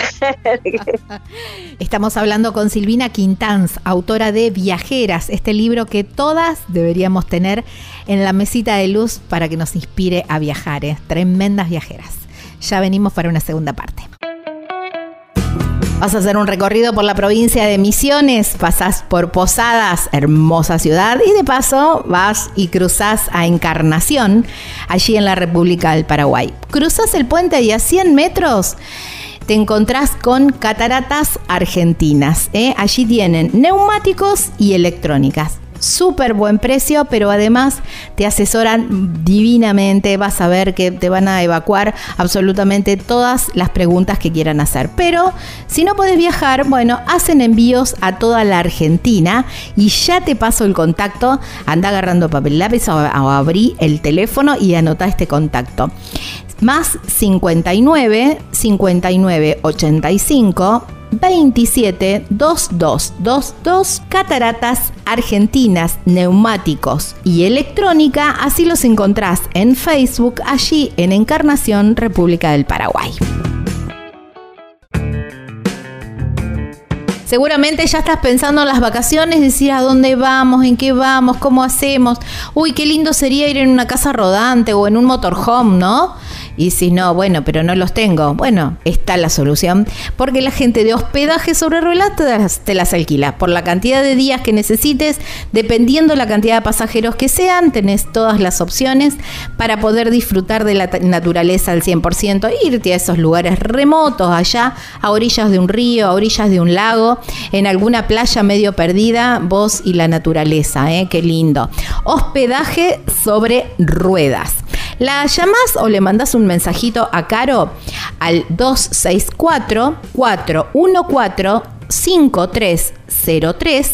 En Instagram la encontrás como hospedaje sobre ruedas. Y es un planazo, planazo para cualquier fin de semana, para cualquier fin de semana largo, para las vacaciones, para cuando quieras hacerte una experiencia de casa rodante o de motorhome con la gente de hospedaje sobre ruedas. Estás escuchando Viajero Frecuente.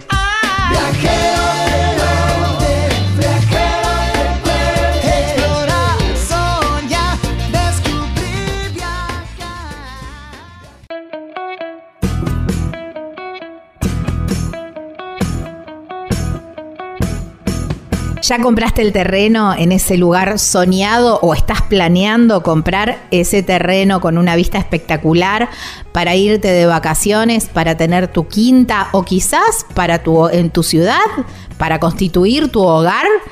Y te falta la construcción, te falta la casa. Bueno, aquí llega la gente de El Picapalo que te construye así, tac, en un chasquido de dedos, una, las cabañas de madera, cabañas de tronco. Tienen como un, un balconcito. No, no, son espectaculares. Hay un montón de modelos y también hay un montón de em, medidas de metraje, de metros cuadrados y también van cumpliendo según tu necesidad y, para lo que quieras. Porque a lo mejor lo pensaste para un complejo de cabañas, a lo mejor lo pensaste para, para hacer dormis en un campo o quizás, bueno, justamente para tu hogar, para la quinta, bueno, hay tantas eh, utilidades como personas en el mundo y las cabañas picapalos cumplen con todos los requisitos de seguridad y además duran mil años, eh, te las entregan listas, listas para habitar, ¿eh? así ya en mano, listo de decir, bueno, me traigo mis muebles y ya empiezo a habitar las cabañas El Picapalo. Muy sencillo para contactarse. Podés llamar a este número o por WhatsApp, por supuesto, 3438 41 28 31. En las redes sociales los encontrás como El Picapalo Cabanas y la página web súper completa, ahí vas a tener todas las medidas y están los planos. De todos modos también se pueden hacer modificaciones. Es www.elpicapalo.com .com.ar. Ah, y me olvidé de avisarte, la llevan a todo el país.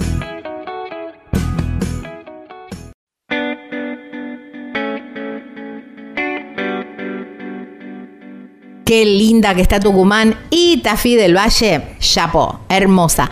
Y hermoso también el camino desde, desde donde salgas, porque si venís por Tucumán, las Yungas es una ruta preciosa. Y si venís por el lado de Cafayate, por el otro lado también esa zona es preciosa, la zona de los valles calchaquíes. Así que el lugar es hermoso, llegas a un pueblo más lindo todavía y ahí te instalás en las cabañas Pacarina y la pasás genial porque las cabañas están completamente equipadas, atendidas súper cordialmente porque son sus dueños. Está Marisa y su familia atendiendo para que vos pases unos días maravillosos.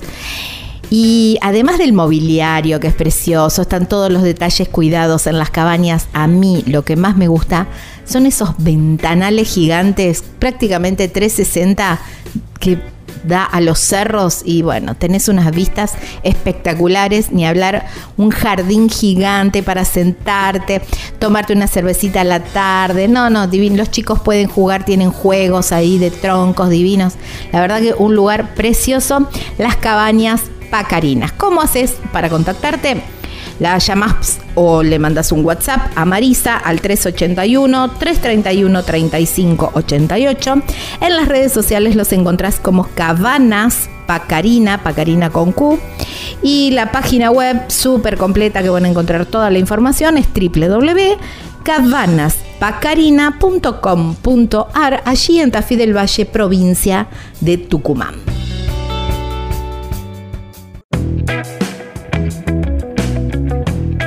Silvina Quintans es la autora de Viajeras, este libro que sí o sí te inspira a viajar. Y tenemos el lujazo de estar hablando con ella. Y ahora, eh, bueno, empezaste así con, estos viajes eh, y ya mm, y, estudiaste, mientras estudiabas, hacías la carrera de abogacía, seguías viajando. ¿Cómo fue que te fuiste inclinando por el periodismo también? Bueno, la temática de viajes también. Bueno, mira, yo viajaba desde, o sea, mi familia ya viajaba, viste, estaba muy ligada a este tema, era algo que, estaba muy en nuestro imaginario desde que éramos chicos, ¿no? Eh, y, algunos viajes yo hice con mi mamá y mi papá cuando era, cuando tenía, cuando era adolescente, cuando era chica. Eh, y era algo como que era algo como un deseo, ¿no? El deseo estaba puesto ahí, eh, en gran medida. Mi mamá, cuando yo siempre cuento, viste, hay un, eh, un relato que presenté hace muchos años en la Embajada de la India, donde contaba esto, porque cuando yo era chiquita, mi mamá veía por televisión, yo veía con ella hace mil años, pues yo soy una persona grande, veía por televisión en blanco y negro eh, un programa que se llamaba La Vuelta al Mundo. Y en ese programa había dos conductores, que eran un sacerdote jesuita, el padre Quiles, y un, eh, un periodista que, que Mira, por lo que sé, después creo que después fue eh, una persona desaparecida, ¿viste? Pero bueno, ellos dos eh, eh, conducían un programa con que eran como documentales de viajes en esa época. Y el programa era en ellos dos sentados y atrás había una foto gigante del Taj Mahal. Y entonces, imagínate, televisión en blanco y negro. Yo era re chiquitita y mi mamá me sentaba a ver eso con ella. Y yo me acuerdo que mi mamá cada vez que veíamos ese programa decía, ay, yo siempre quisiera ir a la India. Como que mi vieja tenía esa aspiración, viste, que ella quería conocer el Taj Mahal. Y a mí me quedó, viste, fue como algo que, no sé, fue como la aspiración de decir, ay, bueno, el día que yo llegue a la India, al Taj Mahal, viste, qué sé yo, era, es como algo que me quedó. Tengo que viajar, tengo que conocer, viste, eso era algo que nos metía mucho en la cabeza, por lo menos mi mamá, de parte de mi mamá y de mi papá también. Y, bueno, cuando eh, eh, yo viajé con ellos, también no fui a la India con ellos, pero sí viajamos. Y después cuando ya, viste, terminé la secundaria, eh, después terminé la facultad, yo estudié derecho, me recibí de abogada.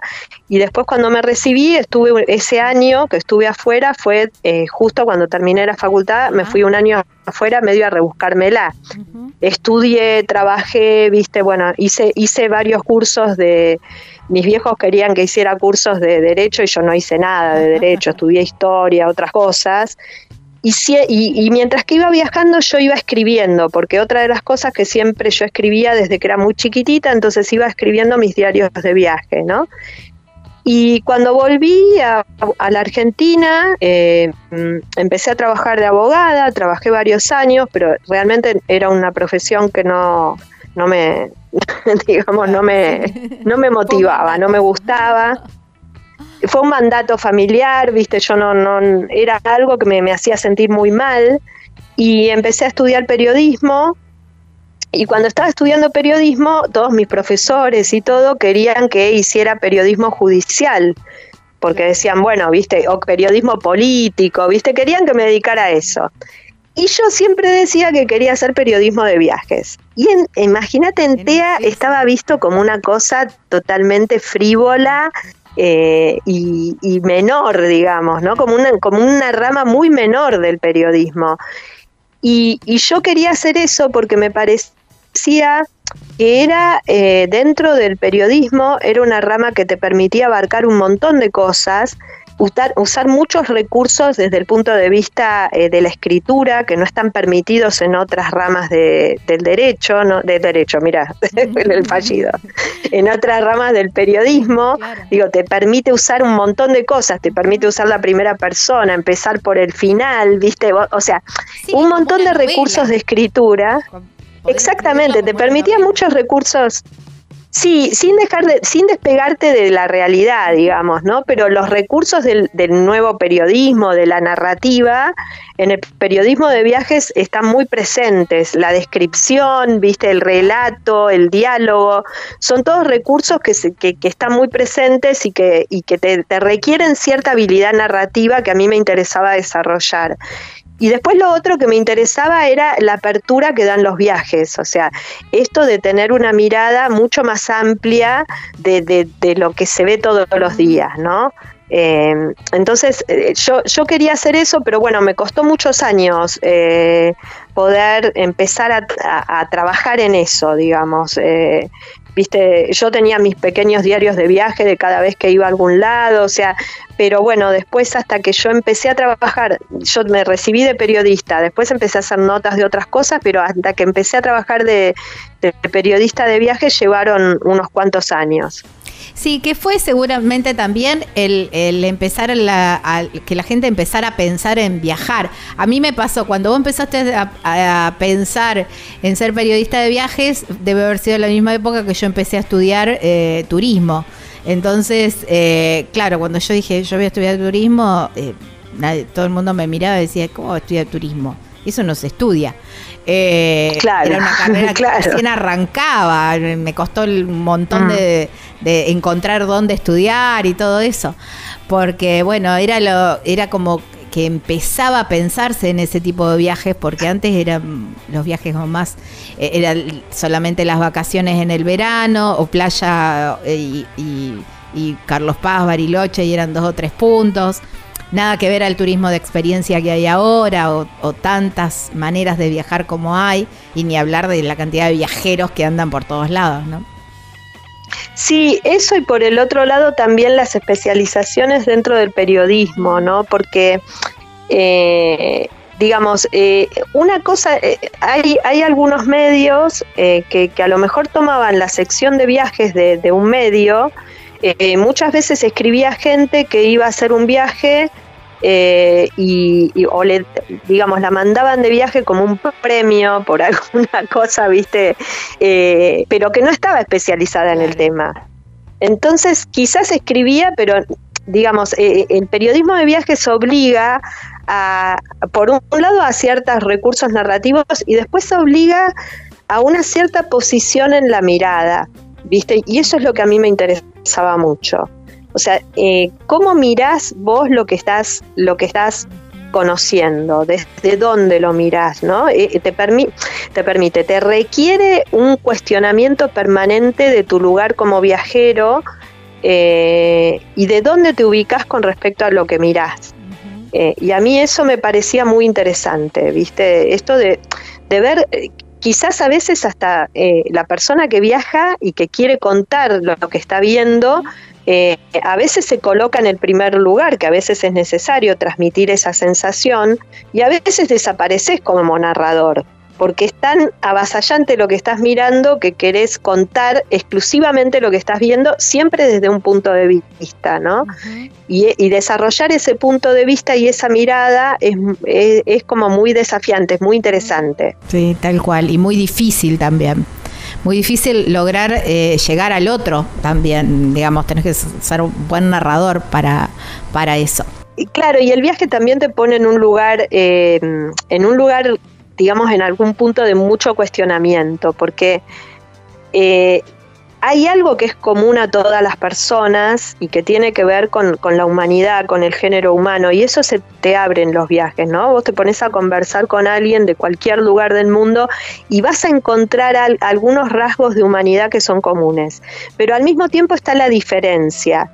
Entonces, ¿Cómo, eh, ¿Cómo haces lugar a esa diferencia? ¿Desde dónde mirás? O sea, de, mirás desde un lugar de, bueno, yo vengo de acá y bueno, y lo que están haciendo, viste que a veces uno ve, e, eso, por ejemplo, a veces vos ves un programa de viajes en la tele y entonces va el conductor con alguien más riéndose de lo que están viendo porque no lo entienden, ¿no? Eh, como, como si, digamos, la diferencia fuera motivo de, de burla o de desdén hacia el que es diferente. Y esa mirada es interesante poder cultivarla desde un lugar de más amplitud. Claro, tal cual. Em, yo siempre cuento eh, la, anécdota de, encontrarme con, gente de ciudades grandes por ahí, en lugares como en el norte. Eh, esto me pasó en San Juan, un enero, 3 de la tarde, y se quejaban que no había lugares abiertos, ¿viste? Y, mm, decía que bueno, que no, no, no estaba desarrollada el era un pueblito muy perdido en la montaña, pero tenía sus 44 grados creo que teníamos en ese momento.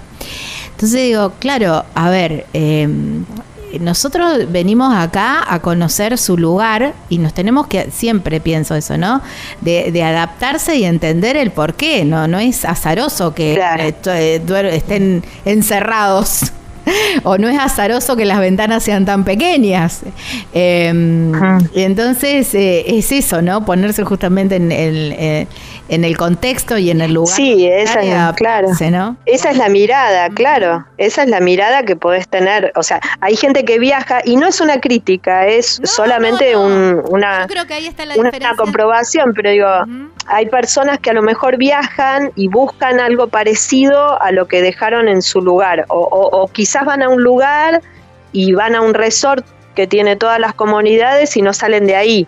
Y no es una crítica, puede ser una forma de viajar, no, no digo que no lo sea, pero bueno, eh, también podés tratar de contactarte con lo que, con, con, el lugar, ¿no? Eh, desde otro. Sí, sí, sí, sí.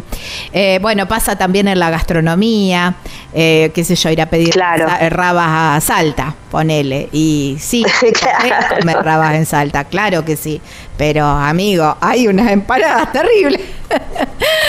Pero bueno, yo siempre digo que ahí está la diferencia entre ser turista y ser viajero, ¿no?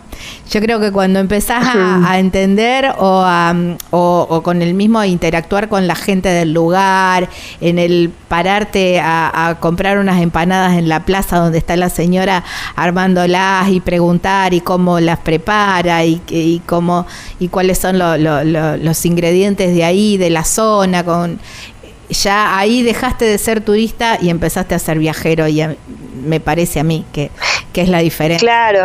Bueno, un poco lo que tienen en común las historias, viste, que, están en el libro, es esto de retomar eh, eh, la mirada de las viajeras, ¿no? Eh, puestas en el contexto de la época en la que viajaron, viste, y en, y en, y en esto de ir a un lugar lejano.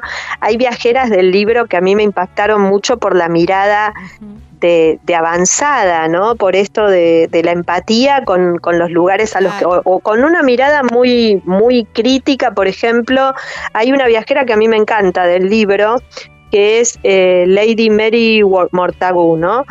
Esta mujer era eh, una, una mujer aristócrata inglesa del siglo XVIII, 1710, estamos hablando más o menos, Y, bueno, y ella, eh, como era una mujer de, muchos recursos, viaja acompañando a su esposo a, Turquía, al Imperio Otomano, en una misión diplomática. Ella era inglesa, los ingleses van, su esposo como representante eh, de, la, diplomacia inglesa va a Turquía.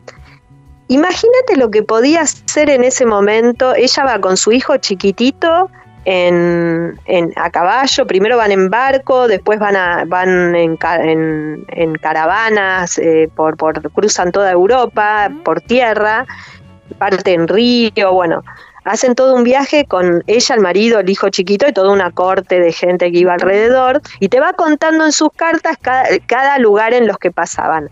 Pero yo pensaba lo que debía, el impacto que debía ser tan fuerte para una mujer inglesa de clase alta eh, llegar al Imperio Otomano. Y las cartas de ella eh, muestran ese impacto, pero lo muestran desde un lugar muy interesante. Lo muestran desde el cuestionamiento que ella hace de su propia cultura. Mira. Eh, hay una, hay una escena donde ella eh, entra a un bar, ella es capaz de entrar a lugares que otros viajeros no habían entrado porque eran hombres. Las mujeres tienen acceso, ella como mujer es la primera persona occidental que puede entrar a un baño turco de mujeres.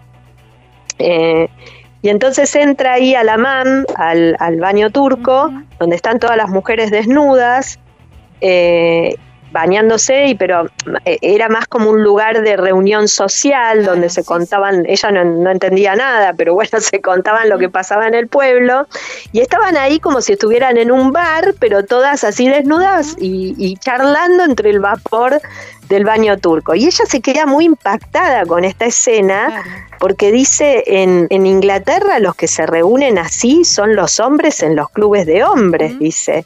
Y acá no solo se reúnen, sino que aparte de una manera totalmente desprejuiciada, dice ella. Claro. y entonces la invitan, la invitan a sacarse la ropa. Ella primero tiene como un pudor de sacarse la ropa y cuando empieza a sacarse la ropa, las turcas ven el corsé. Claro. Y cuando ven el corsé piensan que el marido la tiene sometida con ese cinturón de castidad para Claro, ¿viste? Entonces dice, ella da vuelta la mirada porque dice, bueno, para nosotros ellas son las sometidas y ellas me miran a mí y soy yo la que está encorsetada, ¿no? Eh, entonces, bueno, esa, esa, esas miradas en mujeres de, de, de hace 300 años, ¿viste? Realmente me, parecieron eh, muy interesantes. Tal cual, sí, sí, sí, tal cual, tal cual. Y mm, esto, ¿no? Que, que, hablábamos, que siempre eh, el, ponerse en el lugar del otro y, te hace revolucionarte y, decir, bueno, a ver, viste, no, no todo el mundo está tan equivocado como uno piensa. A veces esta, esto de viajar y esto de ver otras, otras costumbres y otras culturas te, te hace justamente cuestionar, eh, no sé si cuestionar en el mal sentido de la palabra, pero sí verte eh, en otro lugar, puesta en otro lugar. Sí, totalmente, totalmente, sí, sí, sí, es eso, es, es esa la, la, sensación y esa la sensación que, que, por ejemplo, hay otra de las viajeras del libro eh, que es más conocida, que es Flora Tristán, eh, el nombre es más conocido porque ella es conocida como la abuela del pintor Paul Gauguin, que era la abuela de él. Pero en realidad la, verdad que ella tiene una historia increíble y es una mujer, nada, tiene una historia fascinante, es francesa, de origen peruano. Su papá había sido un hombre de la, de la alta sociedad peruana eh, y su mamá era francesa se casan en Francia, pero el matrimonio entre la madre y el padre no es lo suficientemente legal, no, está legalizado con las formalidades que se requerían, y eso implicaba en el siglo XIX eh, que, bueno, que no fuera considerada hija legítima. Y, ser ilegítimo era ser un paria. De hecho, ella escribe un libro que se llama eh, Peregrinaciones de una paria, ¿no? Aria quería decir que no había heredado, entonces cuando se muere el padre, cuando ella era muy chiquita, la familia queda toda en la calle, porque ese matrimonio no había sido reconocido. Entonces pasan de vivir en una mansión a vivir en un, en un lugar de, de los bajos fondos de París ella se casa siendo muy joven, para que la casan para salir de esa situación, se casa con un tipo violento, tiene dos hijos, se escapa, entonces no se puede divorciar porque no hay divorcio, entonces doblemente paria porque es hija ilegítima y porque está separada y no se puede divorciar. Y eso la empuja a viajar a Perú a reclamar la herencia de su papá. Llega a Perú, la reciben muy bien y todo, pero no, no le reconocen un centavo. Sí, obvio. Y Flora, claro, no le reconocen en La Plata. Entonces ella vuelve a su lugar de origen y empieza a viajar tanto por Inglaterra en plena revolución industrial como por eh, Francia.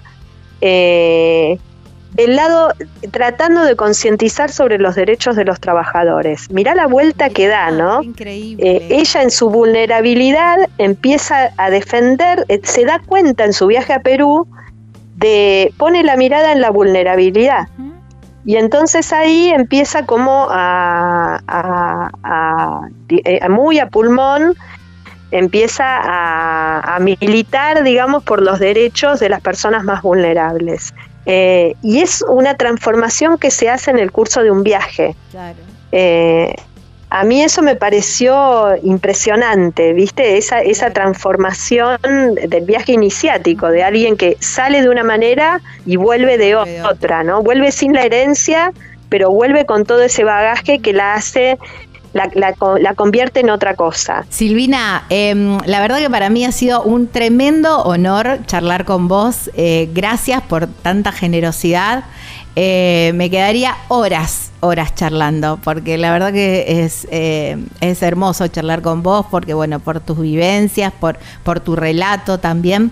Así que bueno, nada, agradecerte muchísimo. No, gracias a vos, muchas gracias por, por el espacio, por también poder eh, dar espacio para hablar de, del libro, que para mí es algo muy preciado, porque realmente fue, viste, como, como algo que el libro es algo que tiene mucho que ver conmigo, ¿no? Con las cosas, con las dos cosas que me interesan, que son los temas de, género, de igualdad de derechos y los temas, y el tema de los viajes. Y el libro de alguna manera los cruza.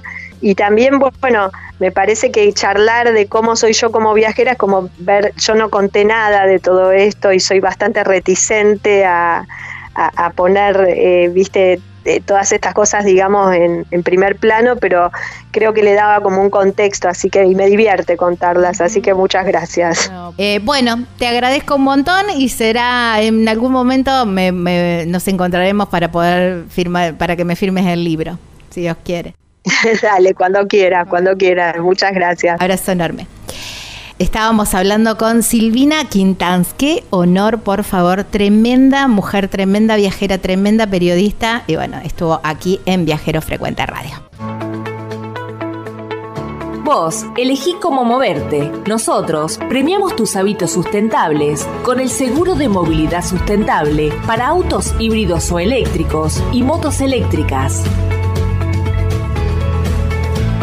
Protegemos tu auto o moto híbrido o eléctrico ante robo, incendio, inundación, daños por granizo y daños en cristales sin franquicia.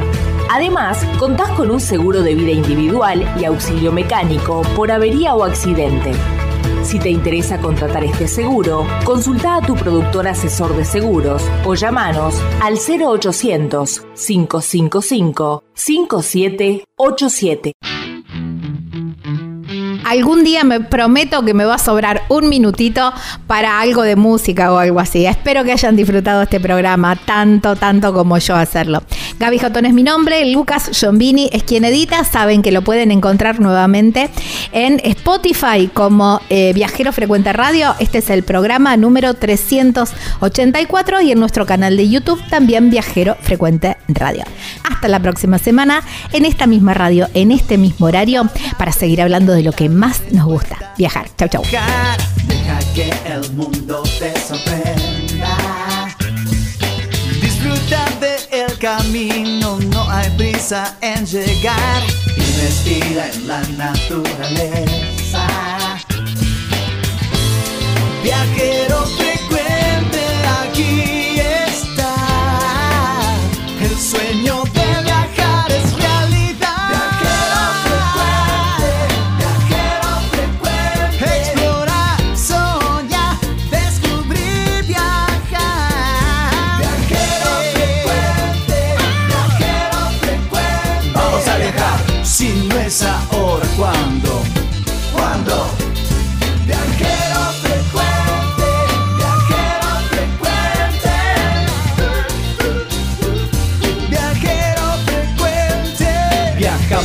cambiarle la ropa al alma.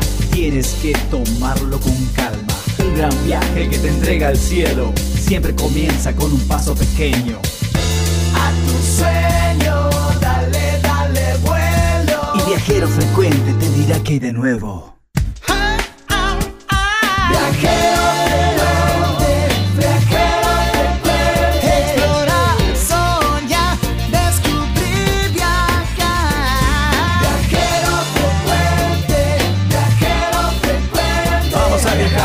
si inglesa ora quando, quando?